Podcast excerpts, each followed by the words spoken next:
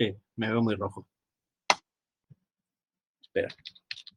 Que igual puedo corregir. Sí, igual, sí, igual eso se de puede. Igual puedo dejar puede- de ser tan rojo. Un momento.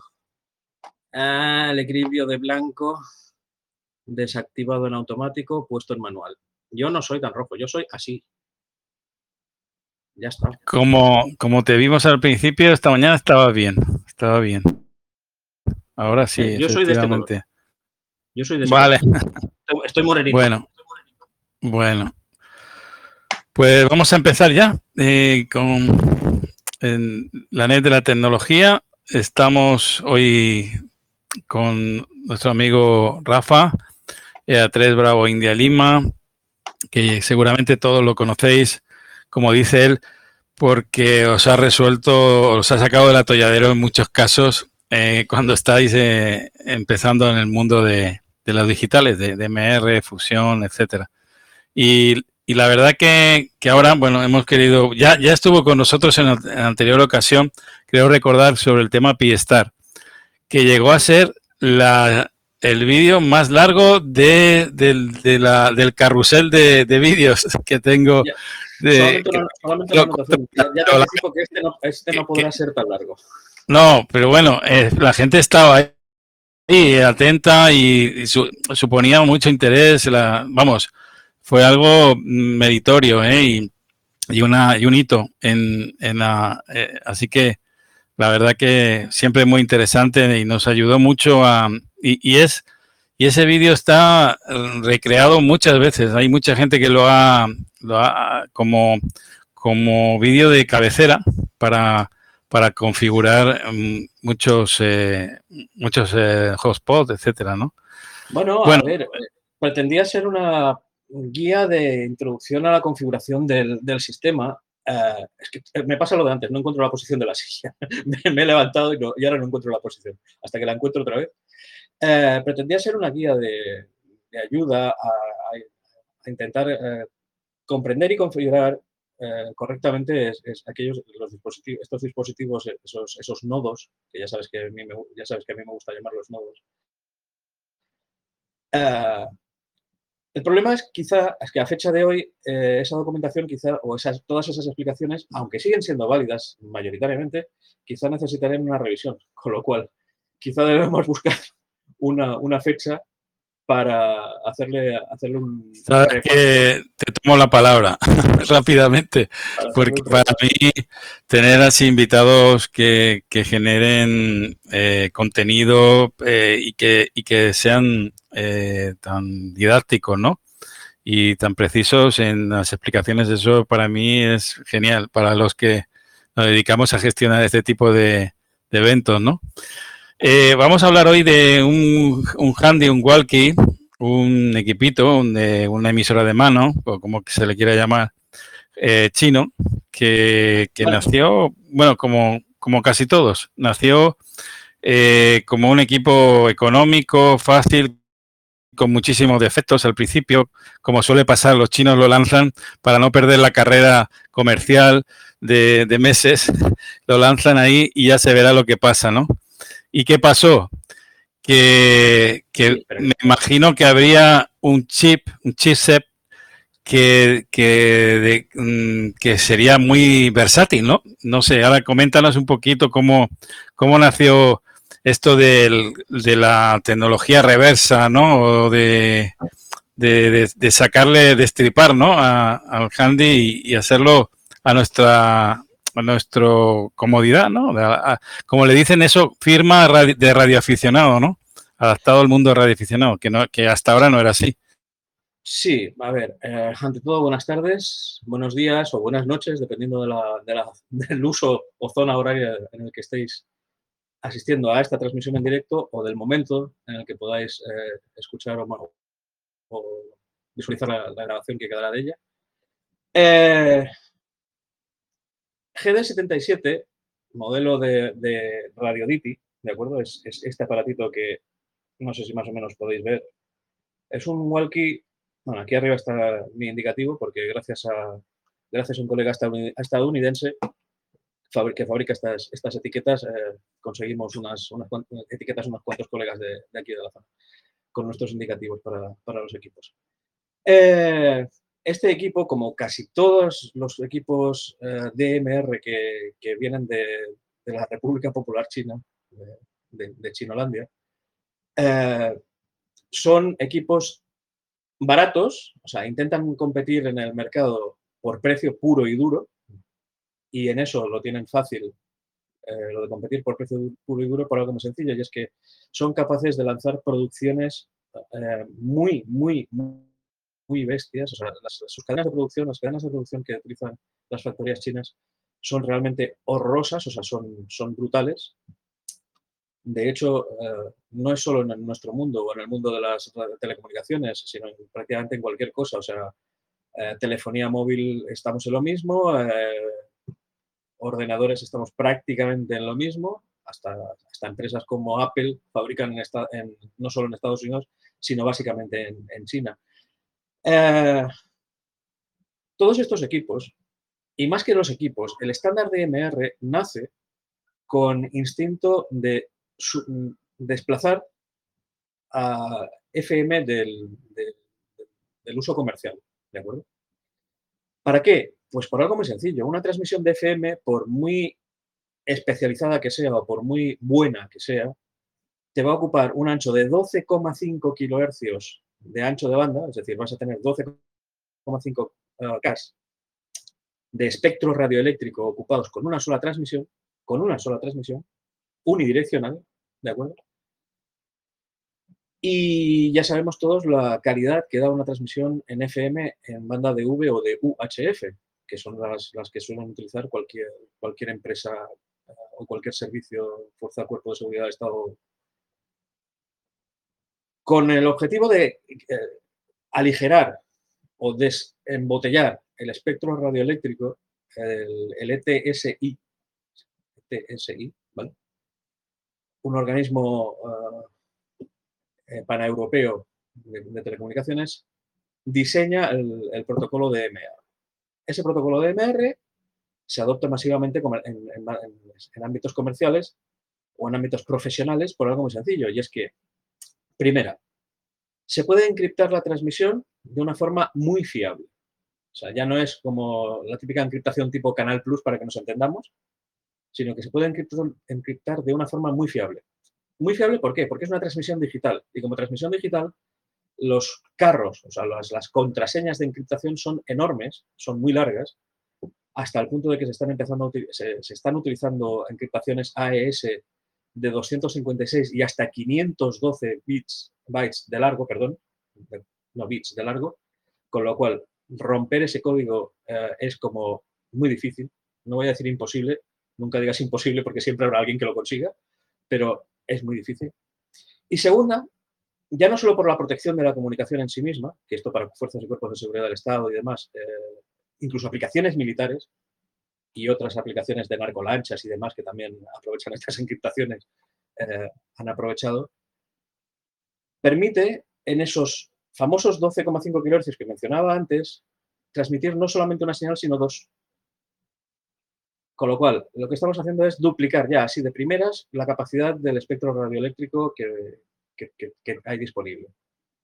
Y segunda, no hay degradación de la calidad de la voz transmitida, del, dato transmitido, siempre y cuando tengas cobertura. Es decir, si se escucha, se escucha correctamente, si no se escucha, no se escucha. No es como en FM que se escucha bastante bien cuando tienes cobertura, se escucha relativamente mal cuando empiezas a tener cobertura y se escucha mal o muy mal cuando prácticamente no has perdido la cobertura. O sea, no tiene nada que ver. Dicho esto, OpenGD77 nace como instinto de desprofesionalizar un equipo en concreto, el eh, RadioDity GD77. RadioDity GD77, que es el nombre comercial de un equipo fabricado por TIT, que es el TIT MD760, Ah, quiero recordar que en el grupo de, de de, Radio de OpenGD eh, hay publicadas incluso por mí alguna fotografía de la placa del, circuito impreso en el que se ve sí, la MD760. Eh, simplemente es, importante, es importante eso porque hay mucha confusión, Rafa, de los equipos que realmente, a mí, yo escucho muchas veces, ¿qué equipo compro? Porque sabes que hay algunos equipos que, sobre todo actuales, que han cambiado un poco la, fisonomía del hardware y no son tan versátiles para poderlo modificar, ¿no? ¿No es así? Bueno, no, no, solo es que lo hayan cambiado, sino que han, empiezan a utilizar electrónicas más evolucionadas, con lo cual todo el trabajo de ingeniería inversa que se había hecho para, de alguna manera, chismorrear o sabotear eh, estos, esos equipos actualmente ya no sirve porque se utilizan, o sea, se tendría que volver a empezar prácticamente de cero, porque en este caso, en estos casos se tendría que empezar prácticamente de cero.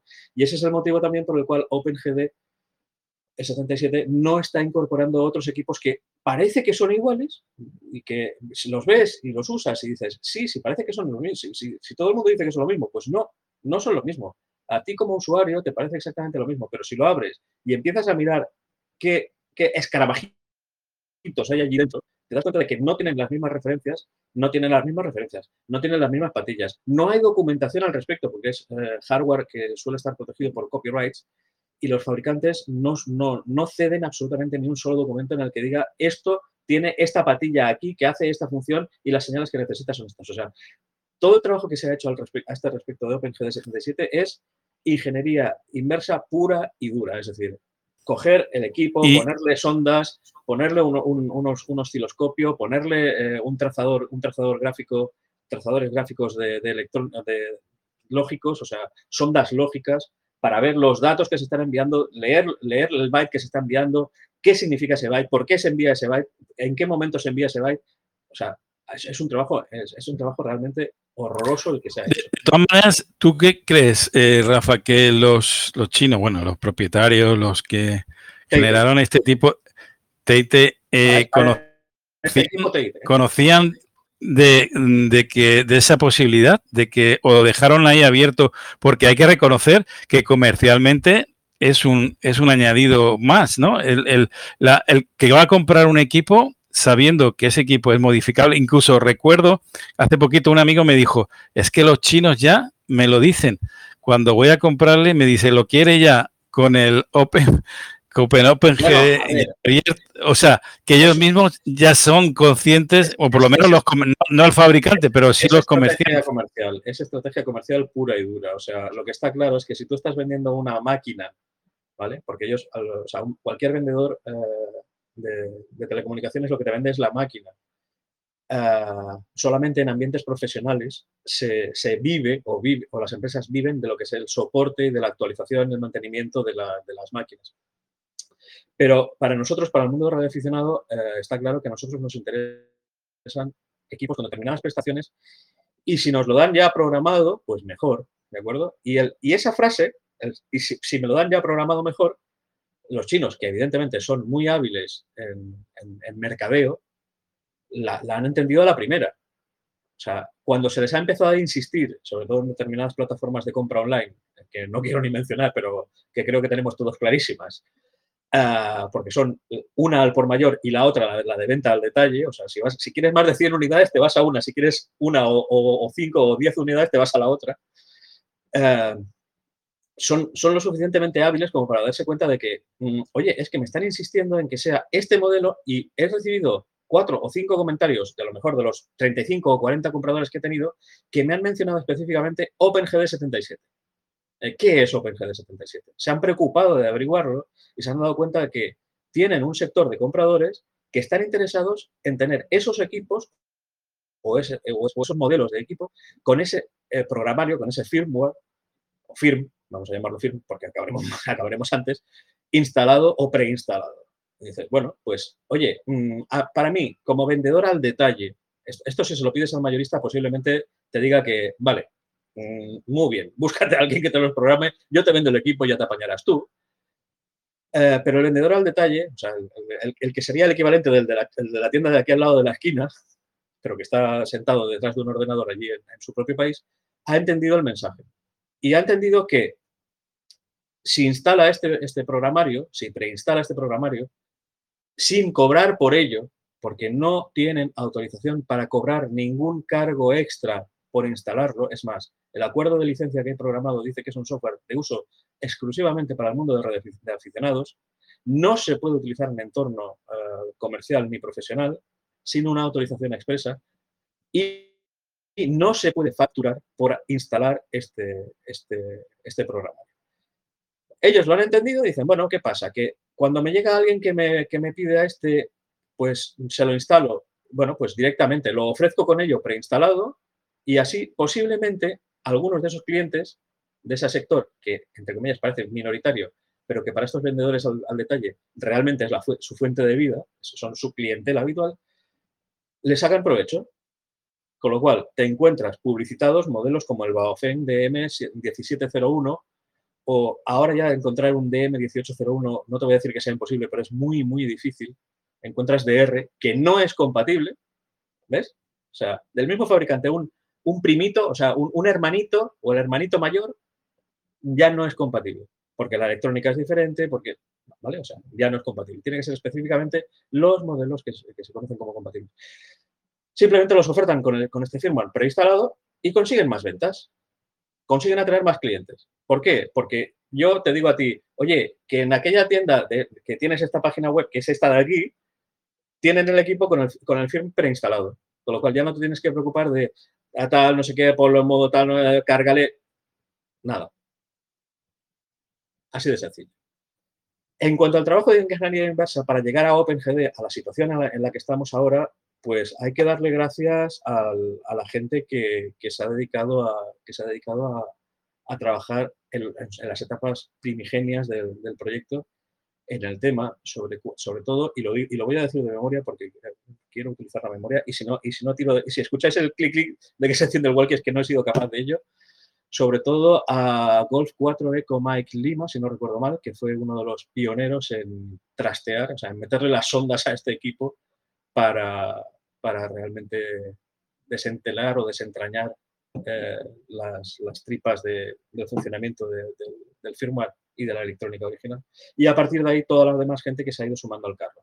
Y actualmente el líder de proyecto, Roger Clark, Víctor, y ahora sí que lo voy a tener que mirar porque el, indicativo de, Roger, lo digo y lo leo tantas veces que ya, ¿sabes aquello de que se convierte en normal y ya no te acuerdas? Es un Víctor kilo algo. Eh, información de firmware. Eh, Roger Víctor kilo 3 kilo Yankee Yankee, ¿de acuerdo? Y el de Colin, que fue el autor primigenio, es Golf 4 Eco Mike Lima, lo he dicho bien. ¿Y cómo fue, cómo fue que les, les cogieron en un retrato? Es decir, ellos lanzaron el walkie y vieron que había posibilidades, o, es un trabajo arduo, concienzudo, que lleva, que se podría hacer con cualquier, vamos a ver, véase Enitone o, o TIT o R, eh, RTVis o cualquiera de, ellos. poder hacerse se puede hacer, ¿de acuerdo? En este mundo no hay nada que sea totalmente imposible, solamente es una cuestión de dedicarle tiempo y básicamente esfuerzo, ya sea económico por herramientas, ya sea de tiempo por, el, por, prueba y ensayo, o sea, por, la, por el tiempo que necesitas físicamente para poner sondas y andar leyendo tráfico y, descifrar ese tráfico, entender qué significa ese tráfico, etc. Poder hacerse se puede hacer con cualquier modelo. Otra cosa es que realmente valga la pena. Y digo valga la pena por algo muy sencillo. Y ahora, permíteme, eh, José, que rompa una lanza en favor de un fabricante. Yo, o sea, me verás que jamás me posiciono a favor de nadie ni en contra de nadie, pero sí que tengo que alabarle el gusto y agradecerles a Anitone que haya incorporado directamente en sus equipos de programación, tanto del firmware como del CPS, haya incorporado a radioaficionados. ¿Qué efecto ha tenido eso? el efecto que ha tenido es que han sacado a la calle un producto que, si bien no es 100% radioaficionado, ham-friendly, o sea, para el mundo radioaficionado, sí está muy cerca de lo que podrías esperar de un equipo profesional que se está utilizando en el ámbito, en el ámbito de radioaficionado. Y tal y como funciona el firmware de, esos equipos, y la prueba está en que en casa entre los equipos disponibles hay una, hay una móvil, una ATD 578D Plus, es decir, es la que no tiene AM y no puede eh, transmitir APRS en, analógico, solamente lo hace en digital. Es decir, una de las la segunda versión. De, todas las versiones que se han hecho, es la segunda versión. Su firmware y su CPS están muy cerca de lo que puede esperar un radioaficionado. Y el manejo del equipo está muy cerca de lo que puede esperar un radioaficionado. No te diré que esté a la altura, por ejemplo, de un Kimbut eh, THD7E, o sea, el famoso walkie de FM que tenía la TNC de, APR, de AX25 de packet incorporada, que, además si le, si le conectas un GPS podías enviar la trama de APRS directamente, o sea, si incorporabas un GPS, podías enviar tu posición vía APRS directamente. No te voy a decir que esté a ese nivel, pero está muy cerca está muy cerca. Y para ser un equipo que viene de un entorno ah, profesional que esté tan cerca del mundo de, la, del radioafición, del, mundo ham, es muy de agradecer. Claro, aparece OpenGD en el, en el, panorama y, empiezan a temblar algunas cosas. Empiezan a temblar algunas cosas. Y, ahora, y ahora hablaremos de ello si quieres. Pero bueno, yo sé, yo sé de, muchos colegas que le tenían engavetado en el cajón de los recuerdos, algún cualquier de esos, y cuando empezó a sonar eso de Open, Open, Open, eh, enseguida, enseguida lo, era, era, un walkie prácticamente de esos que, que compras por impulso en las en los centros de distribución que ya, que ya que todos están lo tienen en la mente y luego lo guardas. Sin embargo, de ellos, alguno incluso satelitero, alguno con, muchas opciones de, para, pues, pues para hacer el, bueno, ya hablaremos de las novedades y todo eso, de las, de las funcionalidades comprendidas y las incomprendidas, pero eh, sobre todo, por ejemplo, el manejo en, o sea, manual, sin tener que preprogramarlo, e, eso también es importante, muy, importante. justo es lo que te decía, eh, el, sacar del, entorno cerrado de, un equipo profesional. O sea, un equipo profesional es el típico es el típico equipo que hasta sin pantalla, porque si, te fijas muy atentamente o, simplemente echas un vistazo a la cintura de cualquier vigilante jurado de cualquier centro comercial o de cualquier banco, verás que esto es así. Son equipos que no tienen ni siquiera pantalla. O sea, son, son el, triste walkie con micrófono altavoz y una perilla para el volumen y una perilla para cambiar entre los 8, 10, 12, 15, 16 canales que pueda tener disponible y se acabó. Y no tienen más.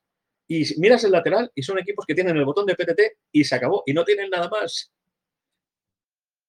Pues eh, cuando se le empiezan a sacar eh, funcionalidades o se le empiezan a ofrecer funcionalidades a un equipo que en su momento salía por aproximadamente 75 euros porque yo recuerdo que el mío se compró por poco más de 75 euros.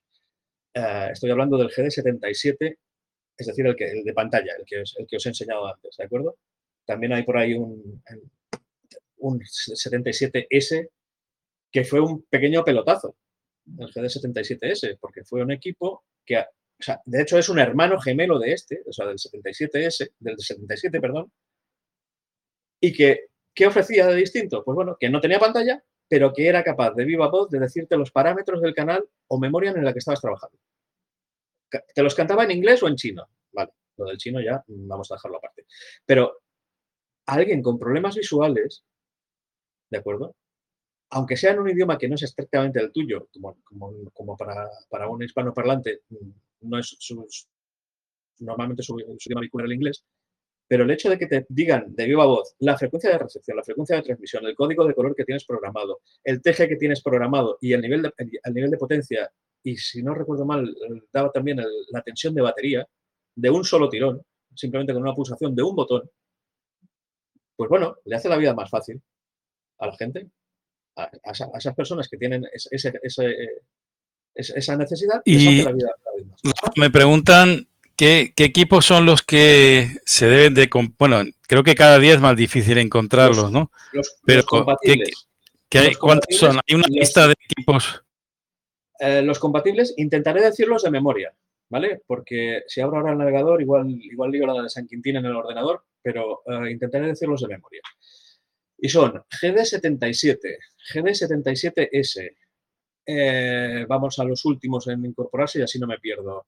MD 380 y 390V, con o sin GPS. RT84, que es una que es otro es un nombre comercial del MD 380 o 390. Normalmente es del 380, no es no es no es grado impermeable militar. Esa es la diferencia entre el 380 y el 390. El 380 es un walkie, entre comillas, normal. El 390 tiene grado impermeable militar, es IP66, IP67. O sea, lo puedes meter en agua tranquilamente que no, que no pasa absolutamente nada. Eh, Baofengs, DM 1701 y 1801. Repito, DM en ambos casos, no DR. Los DR no son compatibles. Eh, siguiendo con Baofeng, eh, si no se me ha ido la pelota, es el, eh, RD5R, si no recuerdo mal la referencia. con este tengo muchos problemas porque es el hermano pobre de la familia, es el chiquitín. y nunca recuerdo bien si es el RD5R o el DR5R, pero vamos, es uno, de los dos. De todas formas, la lista completa, que no es una lista, simplemente es una cuestión de, ver los, los siete, ocho modelos compatibles. Ah, por cierto, hay, otro equipo que no podemos olvidar, discúlpame, y es bastante importante, es la MD9600, la emisora de, la emisora de móvil, de móvil, ¿de acuerdo? La famosa emisora de móvil de TIT, MD9600, también es compatible en sus cinco versiones de hardware, porque tiene cinco versiones distintas de hardware, las cinco son compatibles con, con OpenGD77. Eh, repito, la, lista o los modelos que son compatibles son fácilmente eh, visibles accediendo a la página web del, foro de OpenGD77, el oficial, que es opengd77.com. Es tan sencillo como eso. opengd77.com y aparecemos directamente en la página y directamente en la primera página está, está la lista de la lista de... Hay una, hay una cosa que también creo que es necesario comentar. Eh, también se pierden algunas funcionalidades al pasarlo al Open eh, de las originales, ¿no? Eh, bueno, se habla del, SMS, los, los UFO duples o no sé. No, sé si hay alguna cosa al respecto. A ver, UFO, UFO duplex no, lo que se llama el dual watch. El tener dos frecuencias en pantalla, una de V y una de U, y estar, digamos que simultáneamente monitorizándola que realmente no es, un, eh, no es una eh, monitorización eh, estrictamente simultánea, porque no hay dos receptores, uno de V y uno de U. Hay solamente un receptor y lo que está haciendo permanentemente es conmutar entre V y U a tal velocidad que te da la sensación de que estás escuchando las dos cosas, pero realmente es un solo receptor. Vale. Sí, se pierden las funcionalidades. Y cifrado, no sé si también. Sí, el cifrado, el cifrado se ha perdido y se ha perdido voluntariamente. Se ha perdido voluntariamente. Eh, he tenido conversaciones en las que se me ha insinuado que sería posible el cifrado, ¿vale? puesto entre muchas comillas, sería posible el cifrado, pero se ha prescindido del cifrado por algo muy sencillo, y es que no hay ningún país del mundo en el que la reglamentación de radioaficionados permita una transmisión cifrada. Correcto, correcto. no hay ni un solo país del mundo en el que una transmisión de radioaficionados se permita que esté cifrada, se ha omitido totalmente. Es más, omitir ese trozo de cifrado lo que, lo que permite es, como que estos eh, equipos tienen una memoria de, programa relativamente pequeña, todo el trozo que ocupaba el software de cifrado, poderlo utilizar para otras cosas. Con lo cual, se, están pudiendo, se, ofrecer otras prestaciones que un equipo de los mismos precios y de las mismas capacidades de, electrónicas por dentro, o sea, con el mismo estómago, para que nos entendamos, no son capaces de digerir y este sí porque se han, se han, quitado de encima partes que no, que no teníamos. O sea, que, simplemente no teníamos, no, disculpa, que no, que no eran de utilidad o no eran utilizables como el, como cifrado. En cuanto al Dual Watch, en cuanto al Dual Watch, eh, si eres un poco hábil programando el equipo, digamos que no lo has perdido lo que único que tienes que hacer es hacer, ponerte dos canales con las frecuencias que te interesen y los modos que te interesen y, meterlos dentro de la misma lista de escaneo y activar el escaneo de memorias. Con lo cual, estás automáticamente recibiendo, o sea, estás, tienes el equipo permanentemente saltando de uno al otro, haciendo el escaneo, y en el momento en que reciben uno, ¡pop! se para y allí se queda. O sea que lo único que has perdido es que no las tienes a la vista en pantalla. Bueno, Pero, como, me decía mi mamá, solo tenemos una boca. ¿Para qué quiero un equipo escuchando en dos frecuencias si solo puedo hablar por una? Sí, cierto. Bueno, a veces ocurre que yo creo que se, hay que elegir un poquito las prioridades, ¿no? Personalizar, personalizar tus, tus prioridades, tus, con lo que quieres realmente utilizar. Yo creo que hay, eh, es para eso, ¿no? La programación. La programación no es ni más ni menos que la personalización de lo que para ti es prioritario, ¿no? Lo que te gustaría, lo que, lo que más utilizas, ¿no? A diario. Habla, ¿no? Bueno, vamos a hablar ahora un poquito de, esas funcionalidades extra que nos vienen de la mano del OpenGD y algunas de ellas ya son ya las conocíamos, son ya llevan mucho tiempo, otras son muy recientes, como la que nos insinuabas de la PRS mm, analógico, con alguna limitación, con alguna limitación. Pero bueno, pues lo del espectroscopio, el seguimiento Doppel, el aviso de visibilidad de los repetidores y también de los satélites, por supuesto. Y, y, lo, y la, me comentabas también un tema que era para mí muy interesante, ¿no? Lo de la voz. No solo, no solo para los invidentes, ¿no? Sino para, para todo el mundo en general. Creo que es algo que te genera confianza, ¿no? Eh, en el manejo del equipo. Yo, es que con el tema de que disponga de, con el, tema de disponer, de disponer de las locuciones de voz, lo que me permite, no siempre, pero siempre, eh, yo, es que a veces me, pongo en la piel o por, mi, por, el, por el uso que le doy yo a los equipos, porque soy un, un de esos raros, eh, a veces le pido prestaciones que no, que no le pide la gente normalmente y es, yo muchas veces hago de guardia jurado, que digo yo, y me pongo igual que en la cintura, ¿de acuerdo? O pero además en la parte de atrás, donde ni siquiera lo veo, con lo cual, la primera es que ya me importa muy poco si es el GD77 o el GD77S, porque ya la pantalla ya no la veo. Con lo cual, ya me da igual si hay una o dos frecuencias. O sea, esa, ya es la primera. La segunda, cuando escucho a alguien, cuando escuchas a, un, corresponsal, dices, bueno, ¿y este quién es? Hasta que no dejes, hasta que no deje de, viva voz, hasta que no suelte de viva voz su indicativo, no te enteras de quién es. Su distintivo de llamada, no sabes quién es. Entonces, bueno, pues en esas circunstancias va muy bien tener instalada la las, las, funcionalidades de voz y que cuando empiezas a recibir a ese corresponsal, la vocecita del lorito del equipo te diga EA3BIL o Eco Alpha 3 Bravo, Bravo India Lima. dices, vale, ya sé quién es. Ya sé quién es el que está transmitiendo. O, si, o si, mueves la, o si echas la mano para atrás y le das a la, a la perilla del cambio de canal del GD77S sobre todo, te canta TG9, TG214. Dices, vale, ya sé dónde estoy no tienes que andar ni siquiera mirando el equipo. O sea, en esa parte es, muy útil. Además. Bueno, es que nos hemos acostumbrado, Rafa, a que a no hacer llamada. El mundo digital se ha convertido en, un mar de petetazos.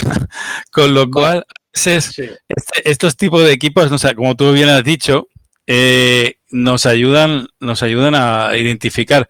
Porque el CQ, el CQ, CQ, CQ eh, se ha perdido, ha quedado en el, en el, en, el, en el olvido, en el mundo digital, está totalmente obviado. Yo, he probado una vez, perdón, dos. He probado dos veces hacer, entre comillas, llamada, ¿de acuerdo? Y lo que, me, lo que he hecho ha sido irme al 91, es decir, ahí a pecho descubierto, al 91, pero ya no, ya no, ya no haces CQ, ya preguntas directamente en inglés, ¿Is there anybody here? ¿Hay alguien por aquí?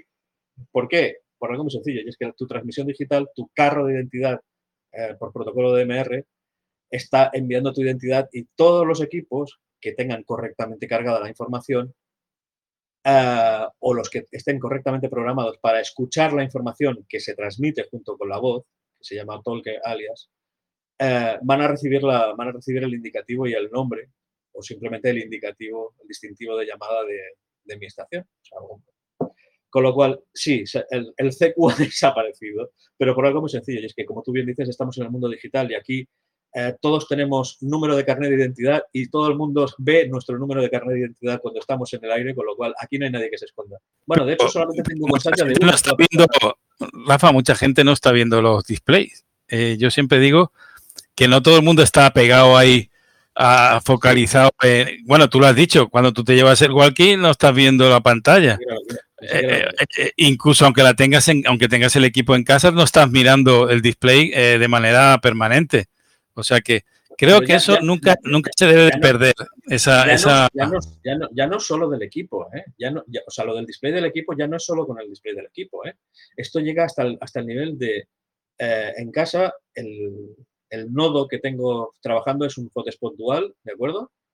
Con una, con una bonita pantalla de 2,4 Nexion que no veo porque tengo el hotspot boca abajo porque el ventilador empezó a hacerme ruido hace 15 días, después de más de cuatro años ininterrumpidos de trabajo 24/7, está boca abajo y está detrás del monitor del ordenador. O sea, es que ni lo veo, o sea, me es imposible verla. O sea, aunque quisiera, no la veo. a ver, con, el, con la práctica acabas identificando las voces, como, como te pasaría en, una transmisión analógica de toda la vida. Pero sí, eh, la etiqueta las, normas de etiqueta del radioaficionado no se deben perder, aunque estemos hablando del mundo digital. Y, sobre todo porque estamos en mundo digital. Porque mm, respetar turnos, respetar eh, tiempos, respetar pausas entre finales de transmisión e inicios de, la siguiente, es vital por algo muy sencillo y es que siento ser redundante, estamos en un mundo que es de transmisión de voz digital y hay ciertos tiempos, timings, eh, que se tienen que respetar a rajatabla. Y si no se respetan, empiezan los problemas. Problemas como que un repetidor empiece a hacer el, tonto y se quede en bucle, con, que no sería la primera ni, ni, por desgracia será la última, pero bueno, poco a poco vamos aprendiendo entre todos a, prevenir estas cosas. Pero encontrarte un repetidor, como por ejemplo el del Tibidabo de aquí de Barcelona, eh, enganchado con un bucle de audio de, de un segundo y medio, de un corresponsal repitiéndolo, clic, clic, clic, clic, clic, clic, clic, clic, clic, clic, clic, clic, y, no se suelta, ¿eh? O sea, y está ahí. Y está ahí. Hasta que alguien coge el teléfono, llama a uno de los responsables del, del repetidor y dice, oye, tumba el repetidor que se ha quedado colgado. Hemos hablado de, del mundo de, digital, ¿no? Que son equipos, más bien la gente lo, lo compra por, por, por esa cualidad, ¿no? De digitalidad. Pero también tienen FM que, no, como, como bien dice, no todo el campo es DMR. ¿Qué nos puede decir de las posibilidades que, implementa este, este firmware? Bien, algo muy sencillo. Mm, de las funcionalidades que podríamos esperar de un, de, un walkie normalito de FM, no le falta ninguna. Y, y, quiero dejarlo clarísimo. No le falta ninguna. Ni las llamadas por DTMF o sea, las famosas llamadas de grupo, llamadas a individuo, que, ponías, pones el numerito y haces que le, que le, salte el squelch a un, determinado, a un determinado usuario, se hace, se puede hacer y funciona.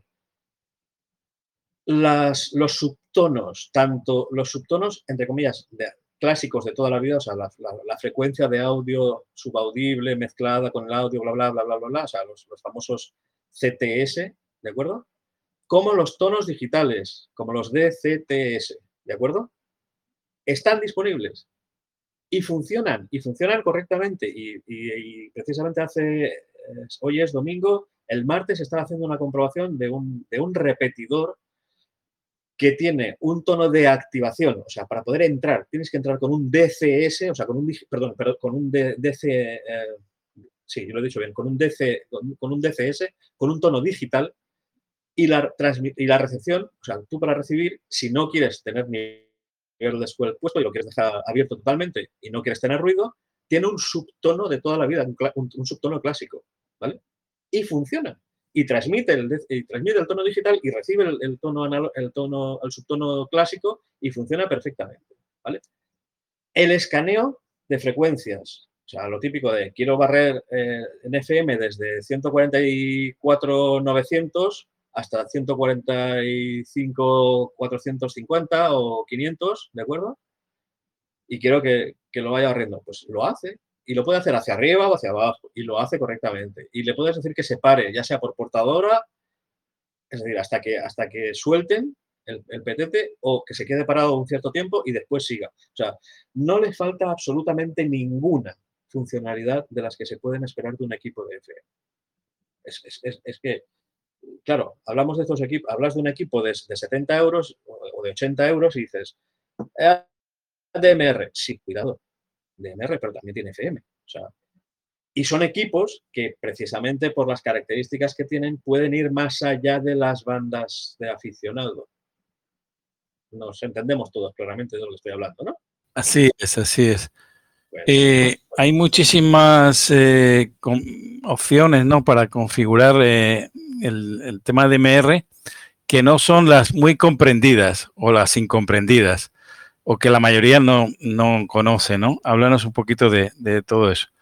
Uh, me vas a tener que disculpar, pero te, te pasé el guion y no, no, recuerdo exactamente cuál era la función a la que te hacía. Sí, este bueno, por ejemplo, la opción de pantalla, prioridad, ah, eh, el, los contactos digitales en el, el Code vale, sí, la base correcto. de datos, ID, DMR, sí, etcétera. ¿no? Sí, sí, ya está. Uh, hay, hay, funcionalidades eh, que, que, por desgracia, no son, son como, como, como decíamos, unas incomprendidas precisamente al hilo de lo que decías, de que en el mundo digital nadie dice, nadie hace CQ y nadie da su indicativo, ¿de acuerdo? Te encuentras con equipos que tienen capacidades de memoria limitadas, como por ejemplo el GD77, ¿vale? Que su, memoria interna es chiquitita, es, muy chiquitita. No le cabe la base de datos mundial con todos los indicativos. Ya no digamos nombre, dirección, ciudad, eh, estado, eh, no. O sea, ya solamente el indicativo. Ya vamos, vamos a mínimos. Pues no, no les cabe.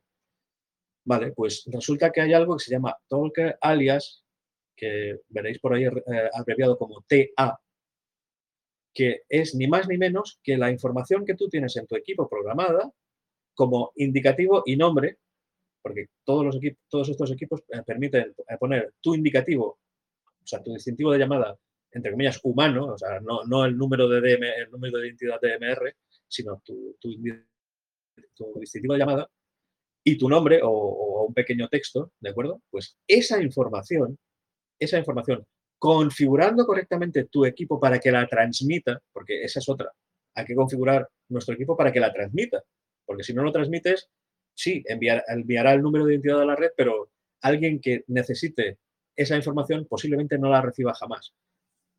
Sí la acaban recibiendo en algunas redes, como por ejemplo el Brainmaster, pero bueno, Uh, esa información se transmite junto con nuestra voz. Se transmite en los primeros aproximadamente 8 o 10 segundos. Se transmiten tramas de, datos mezcladas con las, con las, tramas de voz y, se envía tanto el distintivo de llamada como el nombre que tenemos programado en el equipo.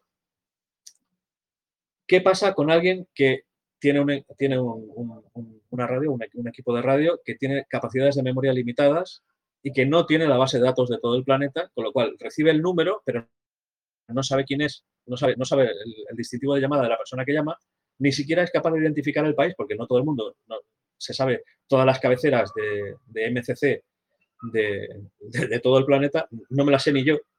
Eh, yo. Yo me sé cuatro, o sea, yo de memoria puedo decirte cuatro o cinco, quizás seis, pero no, no muchos más allá. Pues esa información les llega. Les llega primero si tú la transmites. Y segunda, si estás en la red Brain Master, y, aquí quiero frenar, es Brain Master solamente, la que si no recibe esa información, puede añadirla a tu transmisión. ¿De acuerdo? Y la demostración, si me veis hacer PTT en radio, si me cazáis en DMR trabajando, es muy, es muy fácil. Si veis que mi indicativo y mi nombre no están separados por un guion, os ha llegado el, torque, el, el TA desde Brainmaster. Es decir, el tiempo que yo he estado transmitiendo no ha sido suficiente como para que los datos que hay en mi walkie hayan salido al aire. Si os llega con un guion, he estado suficientemente tiempo en el aire y el repetidor en el que estáis escuchando funciona eh, correctamente como para haberos hecho llegar la información del, del TA, del, del alias, que yo estoy transmitiendo en persona.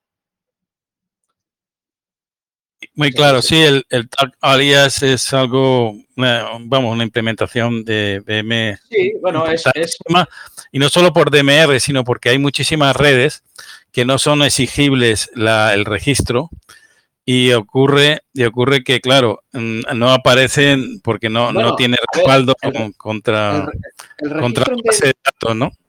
El, el, registro de el registro de DM de la IDDMR eh, entre comillas es obligada El problema viene cuando te encuentras con corresponsales que están en ISF, que están en modo cruzado.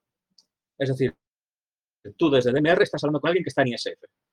ese, corresponsal de ISF puede no estar registrado en, DMR, porque si él utiliza ISF y jamás ha utilizado DMR, no, ha tenido ninguna necesidad de registrarse. Y te sale sin identidad. Vale, pues resulta que eh, el software que se utiliza para traspasar la información de una, de una red a la otra, de un modo de transmisión al otro, lee el indicativo y lo envía como Tolkien alias metido dentro del DMR. ¿Vale? O sea, hasta ahí llega el esfuerzo técnico por intentar que las redes funcionen de una forma medianamente aceptable. Hay una, hay una de las modalidades que ha sido recientemente implementada. Bueno, yo pensaba que habíamos llegado a un límite de, ingenio, de capacidad, de, no sé, de implementar una, un, un espacio como tú has dicho, Freely Ham o Ham Freely, pero esto nunca se acaba. Y una de ellas es la sorpresa que para los que nos gusta el mundo de APRS, analógico, se entienda, eh, ha, posibilidad, ha dado la posibilidad de, implementarlo en, en, este equipo, aunque siempre hay que decir con unas, bajo unas limitaciones, ¿no? No es no es, eh, no es todo el monte orégano al respecto al APRS analógico, pero bueno, se puede hacer bastantes cosas, ¿no?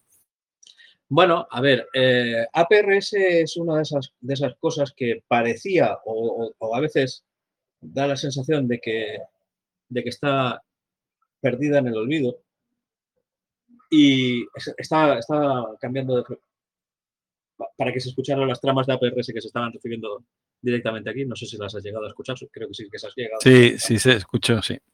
Eh, es una de esas funcionalidades que hay mucha gente en la que, está interesada en ella. Por motivos X. Ya no voy a entrar en por qué o por qué no. Simplemente les interesa y ya está. Oye, a quien, le gusta la telegrafía y, en radio solo hace telegrafía, y a quien le gusta el radio teletipo y hace solo radio teletipo, y a quien le gusta FT4 o FT8 y hace, y hace las tres porque es, porque le gusta la telegrafía, porque le gusta el teletipo y porque le gusta FT8. O sea, para gustos, colores y sabores. Eh, APRS ha sido una pequeña gran batalla porque ha costado Dios y ayuda, ha costado Dios y ayuda a implementarlo. Precisamente por lo que comentábamos al principio, es que como no hay documentación, no de APRS, que APRS está perfectísimamente documentado, sino de la circuitería electrónica que hay dentro de estos equipos, se ha tenido que, entre comillas, inventar la pólvora para poder transmitir APRS. ¿De acuerdo? Se ha conseguido. Se ha conseguido. De momento, se, ha conseguido que transmitan, que ya es medio camino. Lo de recibir ya veremos porque posiblemente, posiblemente eh, los, los, gurús del tema se, encuentren con el problema de siempre y es la falta de espacio en las memorias, o sea, la falta de espacio físico para almacenar tanto programario dentro, de, dentro del equipo. Esa falta de espacio es la que ha llevado precisamente a una de las decisiones drásticas que se ha tomado al respecto de OpenGD 77, que es otra de esas, entre comillas, novedades. Y es que en el momento que actualizamos el firmware OpenGD 77, debemos tomar una decisión salomónica. Y es, además del inglés en la pantalla, en los mensajes de pantalla, ¿qué único otro idioma queremos que se pueda seleccionar si es que queremos alguno? Es decir, ya no es aquello de que ahora lo voy a poner en alemán porque me voy a divertir un rato. Ahora me lo pongo en ruso, bueno, en ruso no, en polaco porque, porque me quiero divertir. Ahora me lo pongo en italiano, ahora me lo pongo en catalán, ahora me lo pongo en, sueco, ahora me lo pongo... No. Se acabó. O sea, precisamente esa falta de espacio en la electrónica para almacenar tanta programación ha llevado a tener que tener que tomar la decisión salomónica de esto hay que limitarlo. Y la única manera de limitarlo es eliminar cosas que puedan ser redundantes. ¿Y qué cosas son redundantes? Los textos en pantalla que ocupan una cantidad mm, ingente de espacio en la, memoria, porque no se pueden utilizar algoritmos de compresión, o sea, hay determinados límites que no, que no, se pueden sobrepasar. Solución, un solo idioma aparte del, eh, del, base del, diseño. Con eso, pues se ha conseguido espacio para, se ha conseguido espacio para el APRS, ni más ni menos. O sea, APRS no cabría si no se hubieran eliminado idiomas extra. Sí, yo creo que al final va a ser un orden de, prioridades, de decidir, de decidir. Eso ha ocurrido ya con otras, otros software donde las memorias, afortunadamente cada vez se han ido ampliando, las capacidades de los sistemas de almacenaje y los soportes de almacenaje han ido a, mayores, pero, pero bueno, hoy en día el problema es que en esos chipset que, que, se, que vayan a salir al mercado eh, ya no son los mismos, tendrán más capacidad, pero ya no son modificables, no son versátiles en, desde el punto de vista. Háblanos háblanos un poquito de esa anécdota. bueno. Para un equipo con tan poquita memoria como el Open, perdón, como el G, es que ya lo llamo directamente por el nombre del firmware, por el GD77, ¿vale? Es, es un, es Open, eh, GD, perdón, GD77 es un equipo que dispone de un megabyte, un megabyte para almacenar los contactos, lo que yo llamo agenda y, yo lo llamo agenda para separarlo de lo que son tejes de llamadas, ¿vale? Por eso, por eso, por eso hago esas diferenciaciones. Para, para, esos, para esa agenda dispone de un megabyte. Vale, pues ese megabyte sumado a un trozo de la memoria de programación, o sea, de allí donde está el programa que hace funcionar el walkie, que se puede tomar prestado de las voces, para gente que no necesite las voces, puede tomar es una porción de esa memoria, la porción de memoria en la que se almacenan las voces y sumarla a la agenda. Vale, esa pequeña maniobra y aceptando como limitación que solo se almacene el indicativo del corresponsal, solamente el indicativo, o sea, su número de identidad más el indicativo, para que en pantalla no salga solamente el indicativo, no su nombre, su provincia, ¿vale? Solamente el indicativo, aproximadamente con un, con un estoy hablando de un, de un code plug, entre comillas, mínimo, ¿eh? de, la mínima expresión de un code plug, nos lleva a que a este, a este aparatito tan, tan, tan, tan, tan sencillo y tan, y tan minúsculo, le caben cerca de los 65, 68 mil identidades. Es decir, te caben perfectamente España, Francia, Portugal, Inglaterra, Italia, uh, había, había dos países más. O sea, prácticamente eh, toda, toda, la cuenca, eh, toda la cuenca mediterránea. Bueno, o sea, Portugal, Francia, eh, evidentemente Gibraltar. creo que incluso que había, era Grecia, Grecia y alguno más. O sea, prácticamente te cabe todo el Mediterráneo y te sobra sitio. Y te sobra algo de espacio. Te sobra algo de espacio para tener, pues, prácticamente todos los repetidores de, toda la península ibérica y posiblemente algunos de, Francia. Eh, bueno, sí hay, que tener en cuenta eso, que, que, te interesa, ¿no? ¿Qué te interesa? Ahí habrá gente que ya, ya algunos Codeplus se vienen, vienen ya marcados, puedes elegir países o puedes elegir idioma por tema lingüístico o puedes elegir otro tipo de interés, ¿no? En definitiva, es, es lo que hemos dicho, eh, personalizar tu, tu equipo a, tus necesidades. No, en, el, en el prólogo del, programa que hicimos esta mañana de prueba, eh, nos hablabas de una de una anécdota sobre el tema de las voces, ¿no? Y de el mundo de invidente, ¿no? Coméntanos este que creo que es muy, pues muy gráfico, muy interesante. retomo, retomo el comentario que hacíamos mientras, estábamos en las pruebas del sistema. Eh, Mm, el tema voces en, el mundo mundo de equipo de radioaficionados eh, no es excesivamente habitual. Hay algunos equipos que incorporan plaquitas extra que se las, se las pones y te, y te, cantan de viva voz eh, la frecuencia en la que estás, el modo y alguna cosita más. Eh, yo personalmente tuve una consulta que me llegó al alma y una segunda consulta que no es que no me llegara tanto al alma, pero que no fue, entre comillas, tan profunda de, un radioaficionado que es, de un colega que es, era profesor de autoescuela, en, creo que es en Bilbao, en Bilbo, si no recuerdo mal, sobre, sobre un equipo de, DMR, porque, claro, manejar equipos de HF y de VHF para él eh, se hacía muy complicado porque dependes mucho del display, dependes mucho de leer la frecuencia, de, depende mucho de leer la señal que, que, estás, que estás, con la que estás recibiendo, de comprobar los niveles de modulación de ALC, etcétera. O sea, el manejo de un equipo de HF normalmente requiere eh, bastante atención al, detalle visual. Y me preguntó, dice, oye, ¿no sabes de algún equipo que pueda ayudar? Y digo, bueno, yo sé que hay un hermano, entre comillas, menor o un, o un hermanito del equipo que yo dispongo, del GD77, que es el modelo GD77S, que simplemente con la pulsación de un botón te canta de viva, voz en inglés la frecuencia, el código de color, es decir, prácticamente todos los datos que definen a un canal o el canal que estás utilizando. Más que me interesa tal, bueno, como consecuencia de aquella consulta yo acabé comprando un walkie simplemente por, poder, tener la experiencia primera de saber cómo era el walkie, porque ya veía en las fotografías que era igual que el otro, pero sin la pantalla, pero quería poder tocarlo, trastearlo. Y segunda, ver hasta dónde llegaban las prestaciones de la voz y demás. Eh, justo en ese momento empezábamos a hablar de no solo funcionalidades básicas de DMR en el proyecto OpenGD 77, sino de otras posibles eh, funcionalidades. Y contacté con Roger directamente y le dije, mira Roger, eh, tengo una consulta de un colega, me ha planteado este escenario.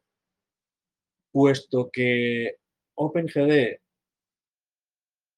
se, adapta mejor a nuestro mundo como radioaficionados que no, que no los firmwares originales de, de, TIT para, para, estos modelos, ¿qué te parece si se incorporan estas locuciones? Digo, porque al fin y al cabo, esas locuciones es programación que en algún sitio de la memoria del equipo ha de estar almacenada y en algún momento se está direccionando esa, esa información y se, está, y se está utilizando esa información para, para sacarla por el altavoz.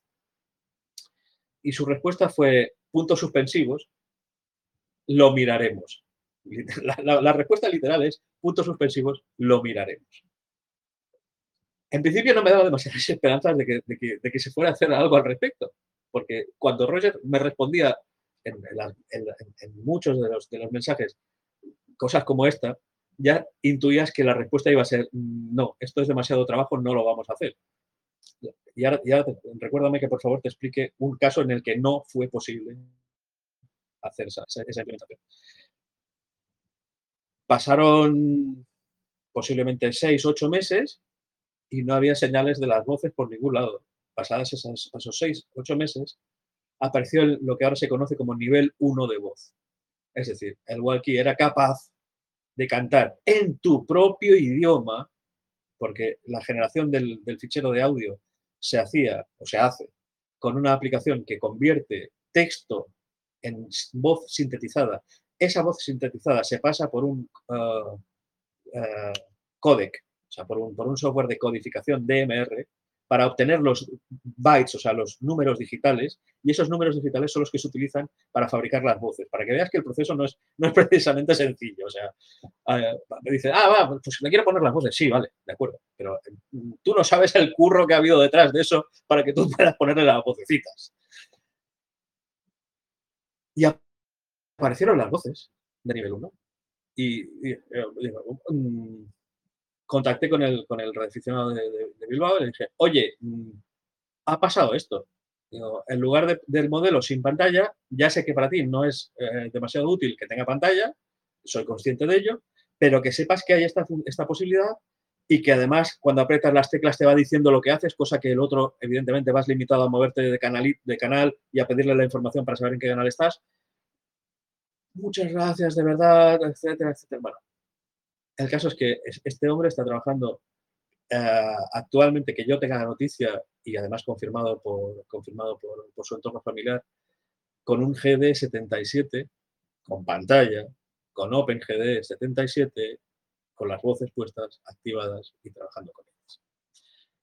O sea, esa, esa, es la anécdota. Y de lo de las funciones que no pudieron ser, o sea, cosas que a veces respondía con, ya lo Nos has dicho las buenas y las malas.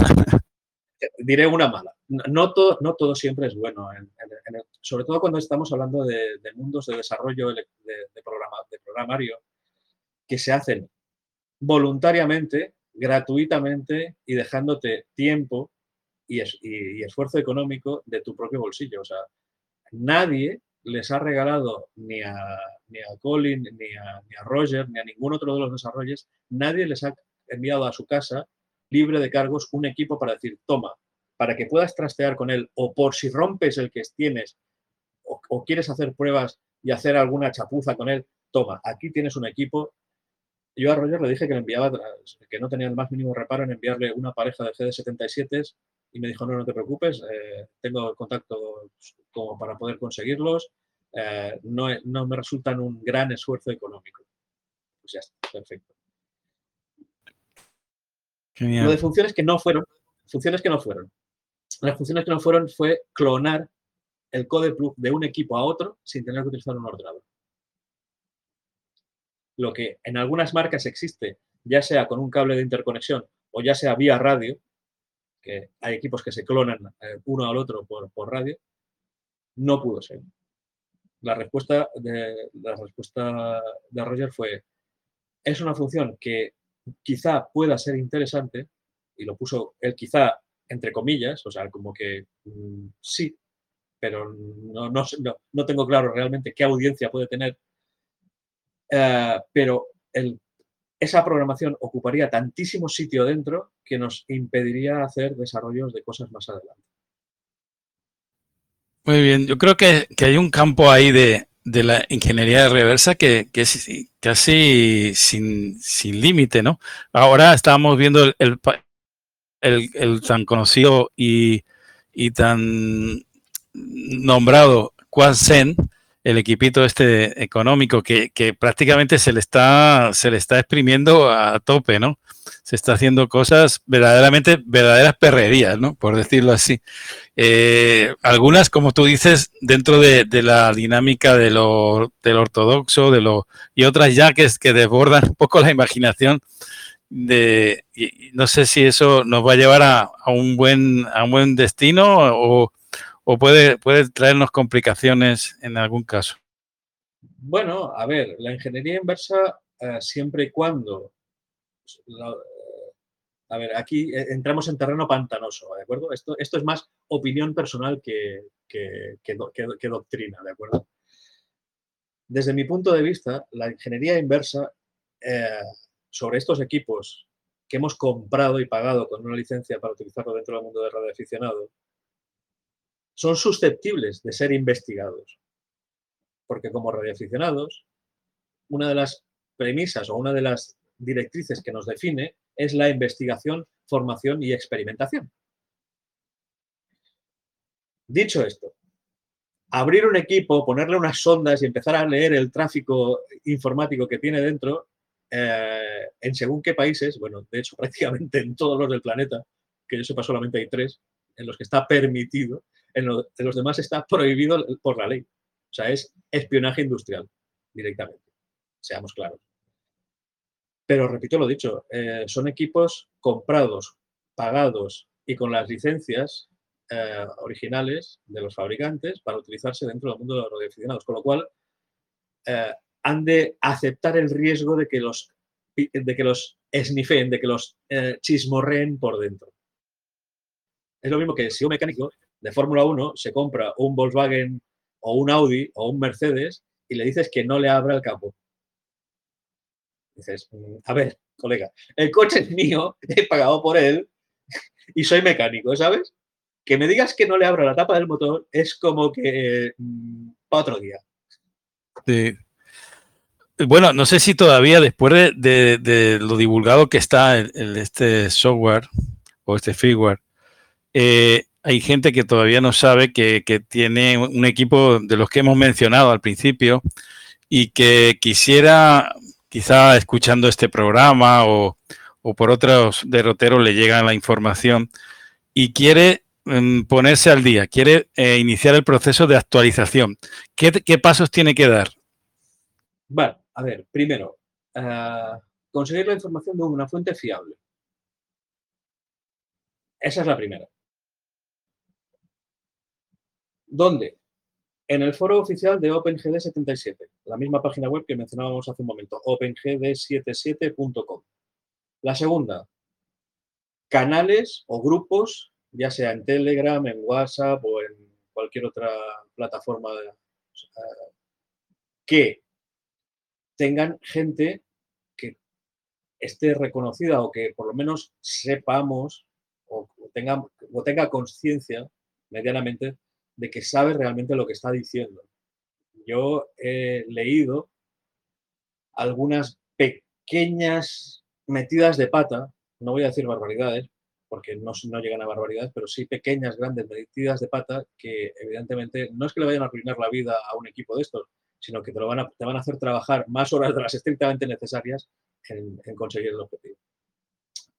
Dicho esto, si realmente te quieres poner a, o sea, ensuciar las manos, que digo yo, uh, OpenGD 77 necesita tres pasos mínimos.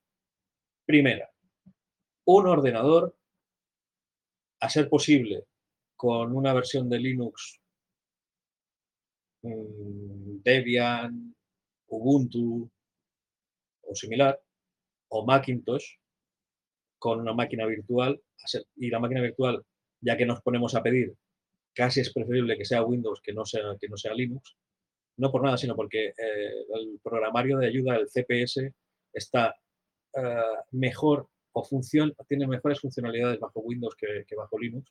Esto me duele reconocerlo como Linuxero, pero, pero es así. Simplemente es más fácil de utilizar. No es, que no, no es que tenga ni más ni menos, simplemente es que es más fácil de utilizar. Es decir, el ordenador, el equipo, que sea evidentemente que sea compatible, y las porciones de software, o sea, las porciones de los ficheros informáticos necesarios para ello. Cuando tienes esas tres herramientas en la mano, hay dos pasos que se tienen que hacer en este orden y no se debería saltar este orden.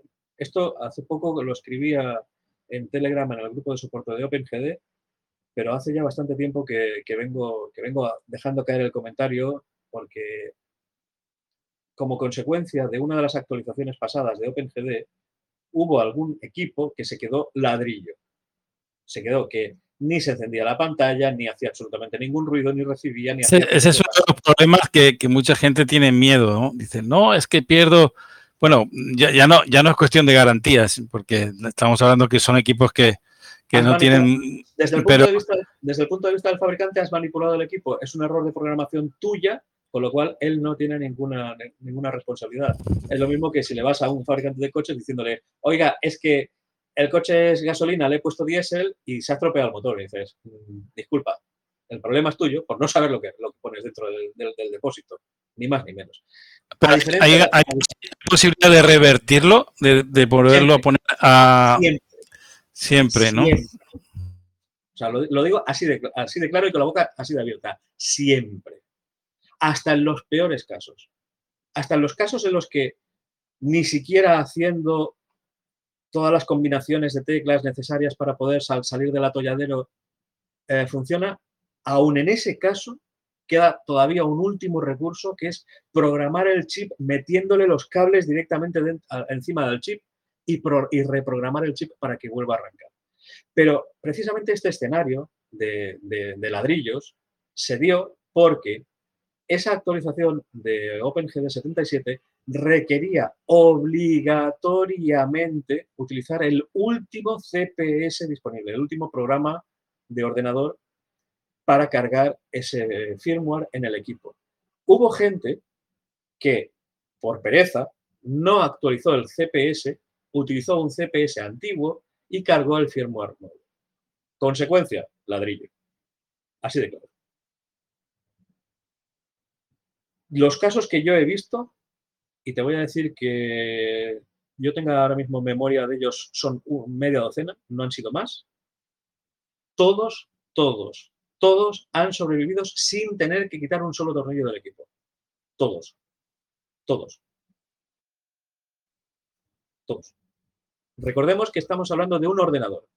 Estos, estos walkies, estos equipos, ya no son solamente un equipo con una circuitería electrónica que hace unas determinadas funciones, sino que es un ordenador. Y como ordenador es totalmente reprogramable. Y cuando el programa que permite reprogramarlos, valga, la redundancia, falla, nos queda la electrónica pura y dura, es decir, conectar directamente el, ordenador o un ordenador al circuito electrónico y reprogramarlo directamente. Para que nos hagamos una idea, en plan Arduino. Así de claro. Ya entiendo. Muy bien, Rafa. Eh, comentarte, bueno, sobre todo eh, ese esfuerzo que has tenido para estar con nosotros.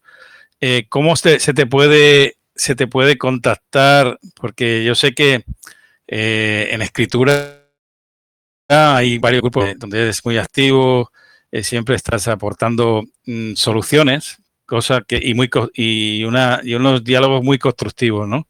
Con unas opiniones muy muy certeras y eso es muy loable, ¿no? Explícanos dónde, dónde te pueden encontrar y seguramente, eh, bueno, habrá más de uno que te, formule alguna pregunta para salir del atolladero. Ahora, ahora permíteme que sea yo el que haga, el que, el que lo haga al revés. Primero dar, dar las gracias a toda la gente que lee y que pregunta, aunque, aunque sea por eh, falta de ganas de, buscar o por realmente por, por, nerviosismo porque no encuentran una respuesta, porque yo también he estado en la otra cara de la moneda y me he encontrado en la situación de, disculpa, sí, tengo unos determinados conocimientos, pero la prueba ha estado esta misma mañana, como bien sabes, José. Eh, yo soy usuario de, equipamiento informático, eh, pero no sabía utilizar y no había hecho nunca una videoconferencia, o sea, llamada de vídeo a través de Telegram con lo cual he tenido que hacer una prueba con alguien que sabía del tema, o sea, con alguien que me proponía hacerlo. O sea, gracias a vosotros, a todos los usuarios que hacéis, en algunos casos, de conejillos de indias, voluntariamente, en otros casos, involuntariamente, y digo involuntariamente porque a veces eh, sale mal el tiro, o sea, hay versiones de firmware que se dan por buenas que, no son, que no lo son porque en el último momento salta algún error, que nadie había descubierto. Y segunda, ¿cómo contactarme? Eh, tenéis a vuestra disposición el grupo de Telegram de OpenGD77EA, e en el que no solamente yo, eh, sino que hay, tres o cuatro personas más que suelen responder, intentamos resolver todas vuestras dudas. Al respecto de ese canal de Telegram, permíteme que recuerde que es Telegram. Es decir, esto no es como WhatsApp. Aquí puedes hacer una búsqueda, le dices buscar, puedes buscar hasta el principio de los tiempos de ese, de ese grupo, es decir, hasta la fecha de su creación. Con lo cual, no tengáis reparo en darle a, darle a, los puntitos, decirle buscar y buscar cosas como el caso habitual. Eh, oye, es que tengo un hotspot y ya sé, que, esto no es específicamente de, OpenGD, pero para que, veáis la, similitud. Tengo un hotspot y el letrerito de DMRNet me siempre sale, en verde y a los pocos segundos se me pone en amarillo y no me reciben en la red. Y he, hecho de todo. Y he, puesto, he, creado de nuevo hasta la, SD por completo. Eh, las mismas contraseñas. Bueno, pues no tengáis reparo en poner buscar y buscar amarillo. Algo tan tonto y tan sencillo como eso, que parece, que parece tan, tan niño, os llevará muy posiblemente a una respuesta. Recordad también que hay eh, uno, dos, tres, cuatro mensajes fijados en la cabecera del, grupo que tienen información interesante e importante y que posiblemente respondan a vuestras preguntas antes ni siquiera de que las lleguéis a plantear en el grupo. Con esto no estoy diciendo que no hagáis preguntas en el grupo, ni mucho menos, sino que simplemente os toméis un poquito el esfuerzo, hagáis el esfuerzo de buscar un poquito de, información o, hacer un pequeño rastreo antes de lanzar la pregunta.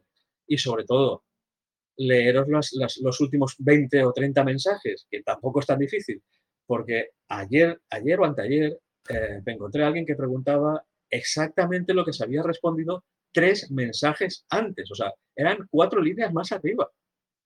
O sea, no estoy diciendo que, que, eh, que, eh, desplaces la pantalla tres o cuatro veces. Solamente eran cuatro líneas. O sea, eh, estaba la pregunta que, esa persona estaba formulando se veía en la pantalla todavía y la respuesta se veía todavía en la pantalla. A ver.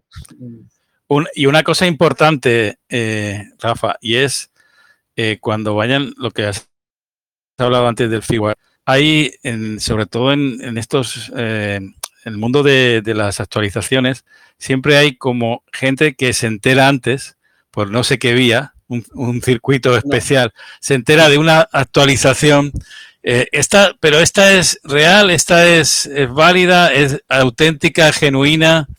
Eh, y luego resulta que es alguien que ha querido, bueno, meter ahí una actualización que no, no correspondía, no tiene el orden el orden, digamos, de, de, fecha, en fin, alguna cosa así, y eso nos puede traer un poco consecuencias nefastas, ¿no? Bueno, a ver, primera, eh, utilizad, siempre eh, los ficheros de las fuentes originales. O sea, está muy bien que mi colega me pase una copia del fichero si mi colega es conocido mío de toda la vida pero si lo conozco de que he intercambiado tres mensajes con él en un grupo en el que yo no sé ni siquiera la cara que tiene esa persona, ah, yo, no, yo no me fiaría de un fichero de ese tipo si no es alguien que realmente sea un administrador del grupo o el administrador o propietario del grupo. ¿De acuerdo? Segunda, eh, tal y como decía bastante tiempo atrás, eh, hay que tomar unas medidas de seguridad previas a la utilización de OpenGD 77 y es, antes mencionaba que se necesita un ordenador, el cable, etcétera, ¿vale? Pues la segunda, la segunda, la segunda norma, o, realmente lo que debería ser la primera norma de seguridad es, antes de cargar un CodePlug en nuestro equipo OpenGD77, y estoy diciendo que acabamos de comprar un equipo, instalo firmware OpenGD77, lo siguiente que debo hacer lo siguiente que debería hacer es hacer una lectura de todos los parámetros internos del equipo, de calibración, de la ROM, de la MCU, de la flash. ¿Por qué?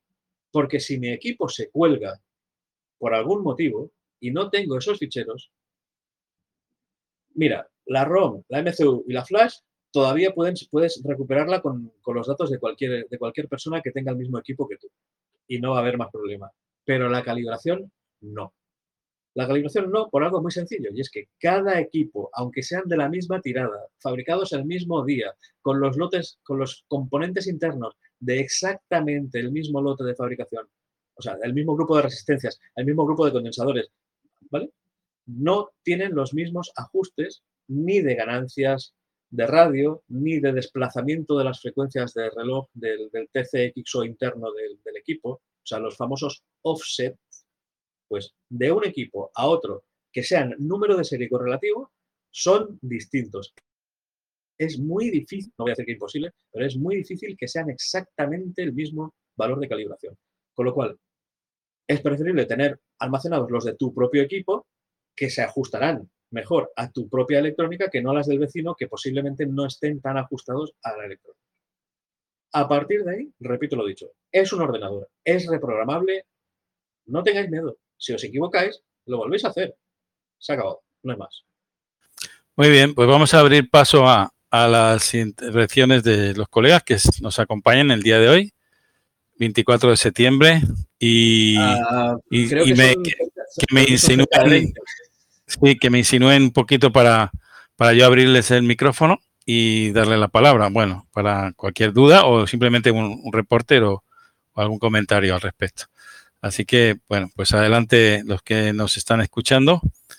Si quieren intervenir o participar, pues bienvenidos.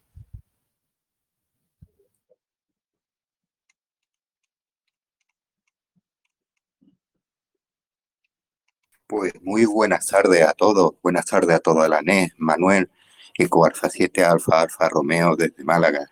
Y yo darte las gracias, Rafael, eh, por todo el tiempo y el apoyo que ha hecho. Y creo yo que, eh, y darle las gracias no solamente a ti, sino a todos los que han hecho posible el tema, de verdad. Muchísimas gracias. Yo creo que ha hecho feliz a mucha gente. ¿eh? Gracias, un fuerte abrazo, Rafael, Eco Alfa 3, Bravo, India, Lima. Manolo, Eco Alfa 7, Alfa, Alfa Romeo. Gracias. Eh, permitidme que, levante la bandera en nombre del equipo de desarrollo, eh, aunque yo no sea estrictamente su portavoz, pero gracias a vosotros por, haber creído en el proyecto y gracias por darle apoyo día a día utilizándolo, por informar de los errores que, que se detectan y por proponer nuevas funcionalidades o correcciones de las funcionalidades. Gracias a vosotros. Bueno, no sé si alguien más quiere participar. Eh, ¿Algún comentario? Bueno, sé que hay, hay muchas estaciones ahí que, bueno, algunos habituales de la net y otros no tanto. Bueno, hay que reconocer que, que Rafa es un crack eh, y, y, es una persona en el sentido de, ese espíritu, ¿no? Del radioaficionado que siempre está ahí disponible y, bueno, es, es un, de, un carácter muy gentil. Eso, eso, es, eso siempre es muy, muy halagüeño y, da... Eh, hay, hay, buena sintonía cuando cuentas una persona así, y en términos de radio. Así que, bueno, no sé si alguien más que me, que me comunique que abrirle el micrófono y le doy, le doy paso.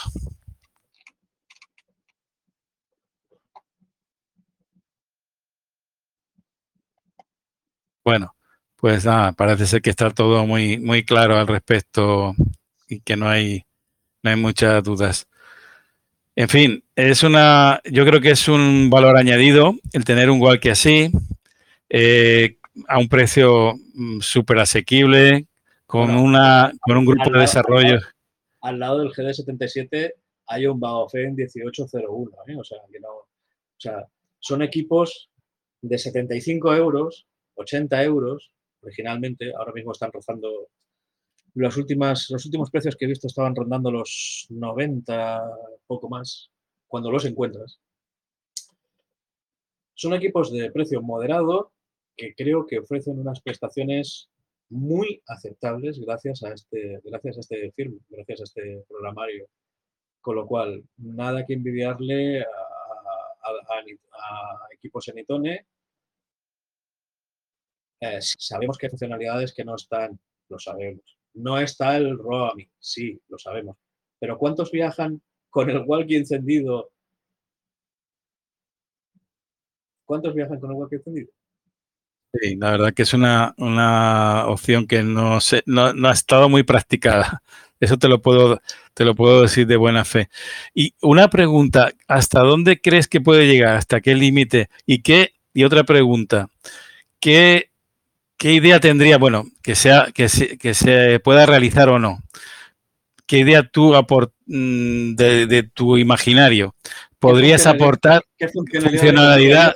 sí, exacto, exacto. Mira. ¿Se pueda, se, ah, pueda, ¿Se pueda poner o no? Sí, sí, sí, no, entendido. Entendía, entendía el espíritu de la pregunta. Eh, tal y como está ahora mismo el desarrollo, creo que eh, no, es que no es que sea un deseo mío, sino que es, una, es, un, es un paso lógico.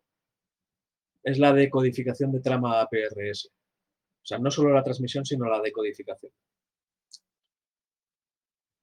Volvemos a lo que decía antes es un problema, es un, es, es un hándicap poder incorporarlo porque se, se, están quedando sin espacio para poner el, programario dentro. O sea, no cabe más. O sea, está, como, como, dice, como, decía mi madre, está abarrotado. O sea, no cabe ni, no cabe ni un solo alfiler. Eh, por eso se ha tomado la decisión que se ha tomado de suprimir idiomas, idiomas extra y dejar solamente uno. O sea, mm, no hay más. No hay más. Eh, pedirle la decodificación de APRS. ¿Útil? Pues la verdad, en un equipo que no tiene GPS incorporado, como puede ser un GD77, un DM1801, un 1701, mm, poca. Poca. podías, pues, podías ponerlo una posición fija, manual. Sí, si, no, si, no vas a, si no vas a utilizarlo quizá en entornos, digamos, de movilidad grande, ¿no? Sí, no, de, de, hecho, eh, de hecho, la función APRS actual funciona así en los equipos que no tienen GPS. A partir de las coordenadas que tú fijas para hacer el seguimiento de los satélites, se toman esas coordenadas y esos datos para calcular y para decidir la trama que se ha de enviar en APRS para dar tu, ubicación. ¿De acuerdo? O sea, ya funciona así.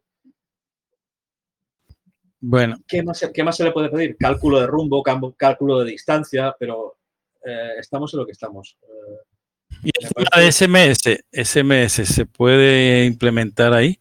El SMS eh, se, estuvo invirtiendo tiempo en investigación. Y hay dos problemas. Primera, las codificaciones del texto SMS eh, tienen tres estándares distintos. Tres. No, ¿Para cómo? O sea, no solo ya es difícil eh, codificarlo, sino que encima hay tres estándares. Estándar Motorola, estándar Itera y estándar DMR genérico. volvemos a lo de antes. ¿Cuál de los tres ponemos? ¿Los ponemos los tres? ¿Qué quitamos para poder poner la, codificación de los SMS con uno, dos o los tres estándares simultáneamente? Mm, nos estamos quedando sin espacio. Me parece que estamos muy cerca de ver el, no te voy a decir que el final de la evolución, pero sí el final de la incorporación de nuevas funciones sin tener que renunciar a nada de lo que ya tenemos.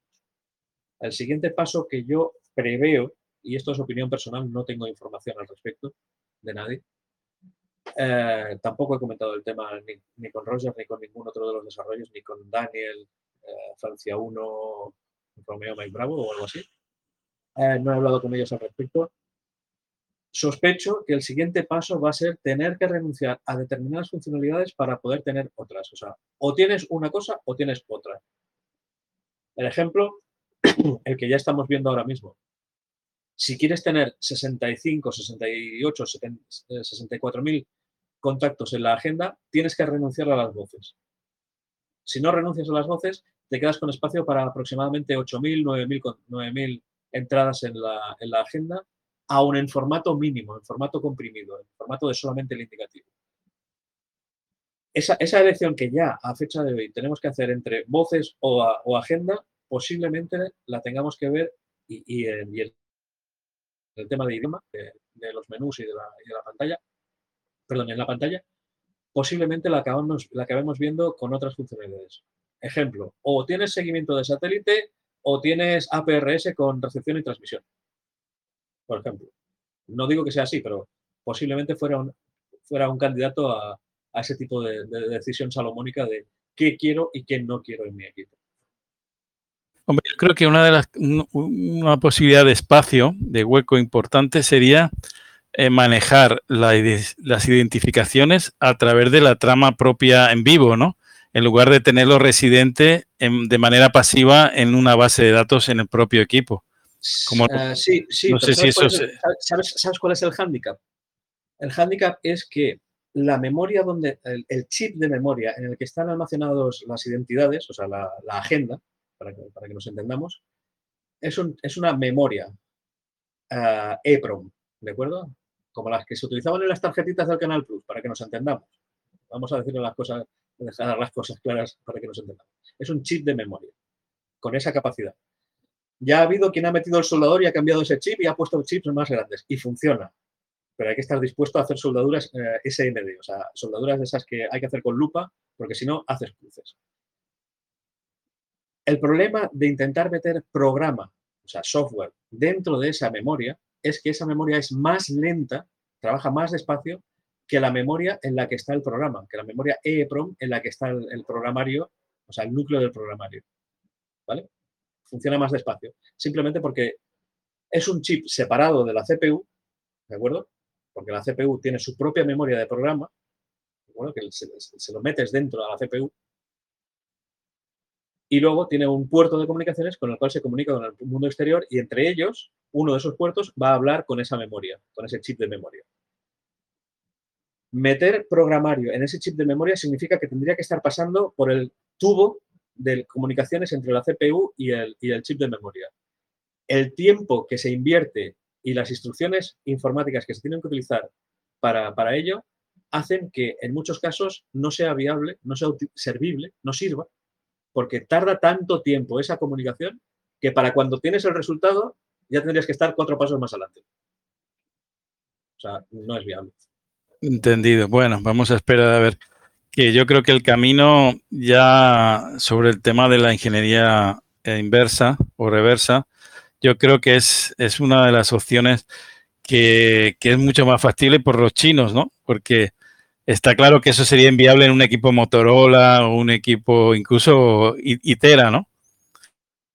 Bueno, simplemente, simplemente es más sencillo porque, porque ha sido al que con herramientas relativamente eh, disponibles en casa, de, en casa de cualquiera que se dedique al mantenimiento o al, diseño de, circuitería electrónica van a tener con bastante facilidad, ¿de acuerdo? O sea, para que te hagas una idea, eh, poder ver el tráfico entre eh, la CPU, o sea, el, chip del cerebro del walkie y la memoria donde está la, agenda, se puede hacer con cosas, entre comillas, tan sencillas como un osciloscopio de cuatro trazos, ¿de acuerdo?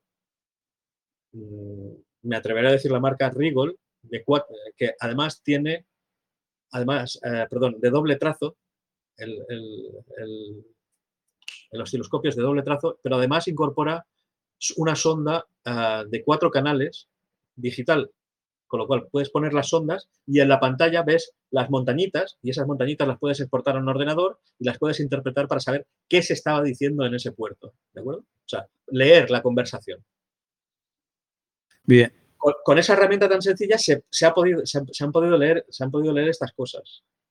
Eh, para analizar cosas como Motorola o Itera, mmm, no me atrevo a decirlo, pero posiblemente los analizadores lógicos que necesitas no son de cuatro canales, sino como mínimo de ocho, si no de 16 canales, porque utilizan comunicación encriptada entre los chips para que no se sabotee la información que hay, ahí dentro, precisamente por protección de derechos de copyright, porque eh, estas empresas se comprometen a unos ciertos niveles de garantía y confidencialidad del manejo de sus equipos, de forma que nadie los pueda sabotear para desencriptar, por ejemplo, una transmisión de voz de un equipo, cosas, cosas, a este nivel.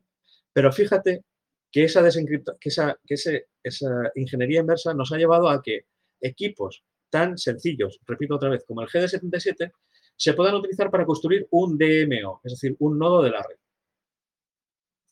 Algo, algo que, que, parece que es tan difícil de montar y que estaba tan lejos y tan, y tan eh, fuera del alcance de la mano. esa funcionalidad también, el, de hacer de hotspot. De hotspot de alta potencia. De hotspot de alta potencia. de, nodo, lo que llamo nodo, nodo, no casero, sino nodo local. Yo no aconsejo utilizar el walkie con más de un, con más de un vatio o dos vatios de potencia, más que nada porque el walkie no está eh, ni diseñado ni, ni fabricado como para aguantar largos periodos en transmisión porque se sobrecalienta, se sobrecalienta de una forma muy bestia si lo tienes demasiado tiempo en transmisión. Pero mantener un equipo como un GD77 con medio vatio, medio vatio, y dar una cobertura de aproximadamente 10 kilómetros a la redonda con una antena tipo X50, o sea, estamos hablando de un equipo de, 75-80 euros con una antena de, 35, 40 euros, una, una X200, perdón, una X50, disculpa, eh, y, una plaquita Raspberry Pi, que aún a los precios de fecha de hoy estamos hablando de unos 25 o 30 euros, y una tarjeta SD que por 8 o 10 euros eh, la tienes en el bolsillo, o sea, estamos diciendo que por menos de 150 euros tenemos un DMO funcionando.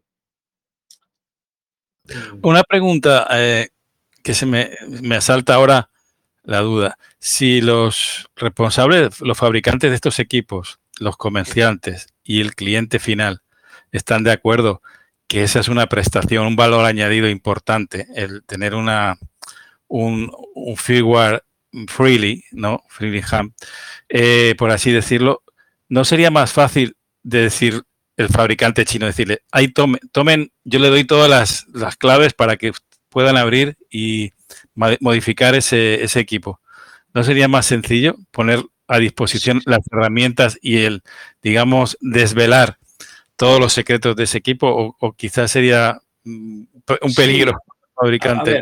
que tiene otros usos que son los comerciales también, claro. A ver, perdón. Haría la vida más fácil al equipo de programación, porque posiblemente algunos atajos o algunas, mm, no voy a decir burradas, pero cosas raras que se han tenido que hacer para llegar a, conseguir que, funciones o funcionalidades que hay disponibles ahora puedan, puedan arrancar y puedan, y puedan utilizarse, posiblemente se pudieran, se pudieran simplificar o, llegar a mejorar hasta el punto de que fueran muchísimo más, más, más eficaces en cuanto a su trabajo. Y, al respecto, recuerdo perfectamente un tema que es el ahorro de batería, es un parámetro que en el CPS es el, Power Safe, ¿de acuerdo? Que lo que hace es, uh, intentar, intentar explicarlo de una forma uh, sencilla y rápida. Lo que hace es encender y apagar la CPU a intervalos de tiempo para que no consuma electricidad porque está sin hacer nada. O sea, cuando está tumbada, tumbada, la CPU está allí, no estoy haciendo nada, la dejan sin electricidad para que no consuma electricidad. Vale, pues esa funcionalidad se tuvo que chapucear porque no había, al no tener información se, tuvo que, entre comillas, chapucear hasta que se consiguió que funcionara. ¿vale? Le haría más fácil el trabajo al, a todo el equipo de desarrollo de, de OpenGD 77. Pero ¿sabes realmente cuál es el problema? Y es, es que OpenGD 77 y todos los radioaficionados que utilizamos equipos DMR somos, desgraciadamente, un mercado residual para cualquier fabricante de equipos de, de este tipo. Somos un mercado residual en DMR. Repito, en DMR. ¿Por qué? Porque DMR, como decíamos al principio, es un estándar que nace y se concibe para su uso en entornos profesionales, con lo cual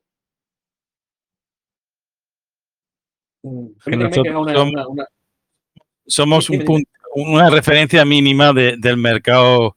somos, un grano, somos un grano de arena en medio de un desierto. Somos un grano de arena en medio de un desierto. Y permíteme que tenga una comparación muy fácil de entender. Eh, en España, aproximadamente, digo números aproximados, se cuenta que tenemos activas, según telecomunicaciones, aproximadamente unas 35 40 mil licencias de radioaficionado. Estamos hablando de indicativos vivos, o sea, activos, ¿vale?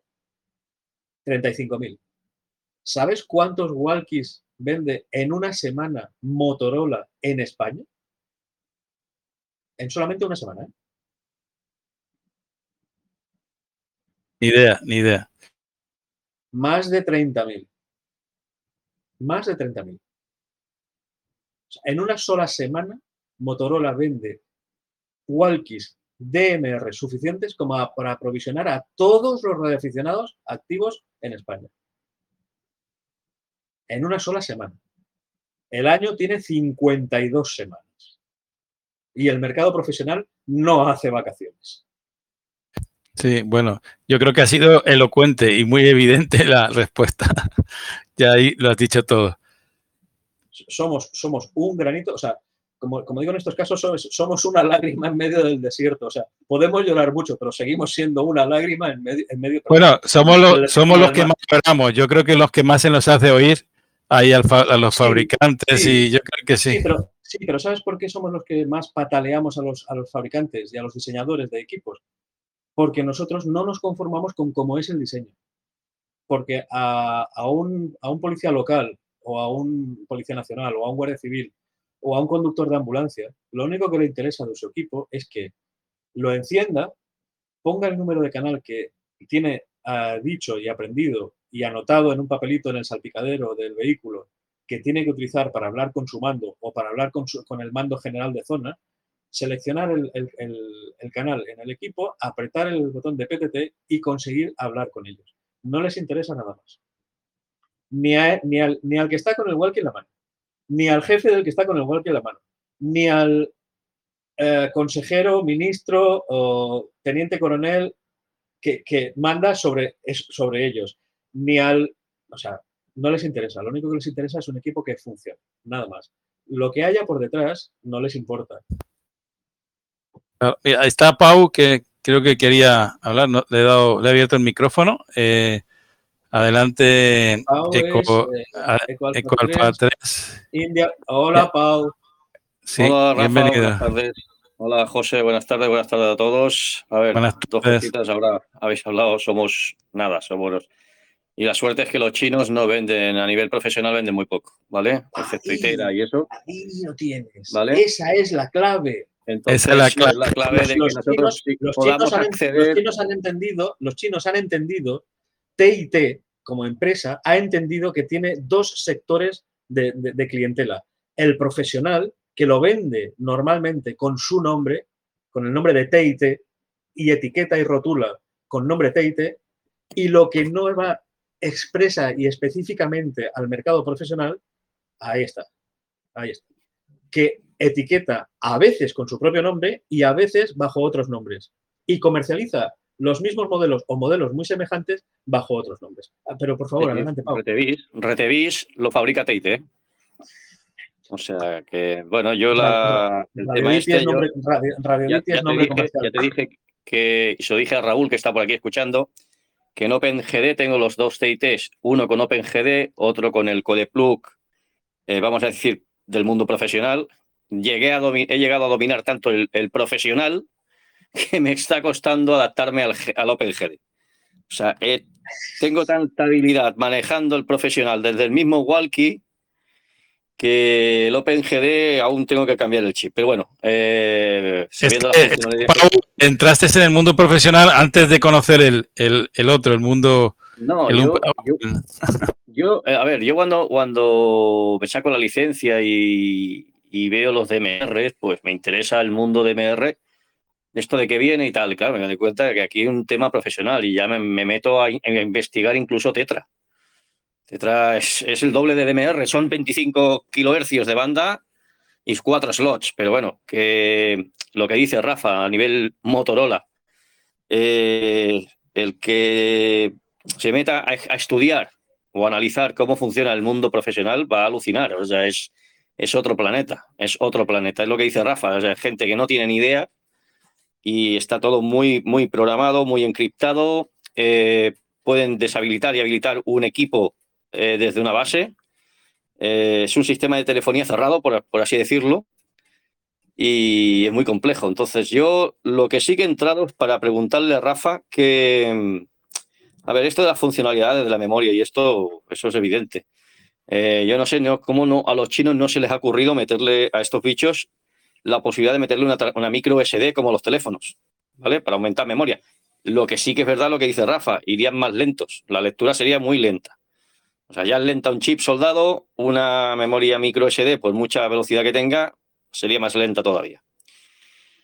La pregunta del millón. Eh, hemos hablado de DMR. Sabemos que hay sistemas como C4FM y de Star. Y ahora viene la pregunta millón que a Rafa lo voy a poner entre la espada de pared o no. M17. M17. M17 es lo que viene. Y ya, por ejemplo, Master ya se está poniendo las pilas en el respecto y muchas empresas de DMR, porque ven que eso ya no lo para nadie y eso está desarrollado por aficionados, el M17. Entonces, ¿qué sabe él o qué puede adelantar de funcionalidad en OpenGD sobre el protocolo M17? Y cuelgo, o sea, cierro micro y un saludo Rafa y saludo José y a todos los que escuchas. Bueno, creo que has dado ahí, el, yo creo que es un tema que es eh, importante, la implementación de, modalidades en equipos mm, abiertos, ¿no? De Open, eh, que, que, permitieran, y el M17 yo creo que es el mejor candidato, que es una, un Cover 2, una, tecnología abierta. M, sin... M, 17 eh, gracias Pau por aparecer por aquí, un saludo muy cordial, como siempre un placer escucharte.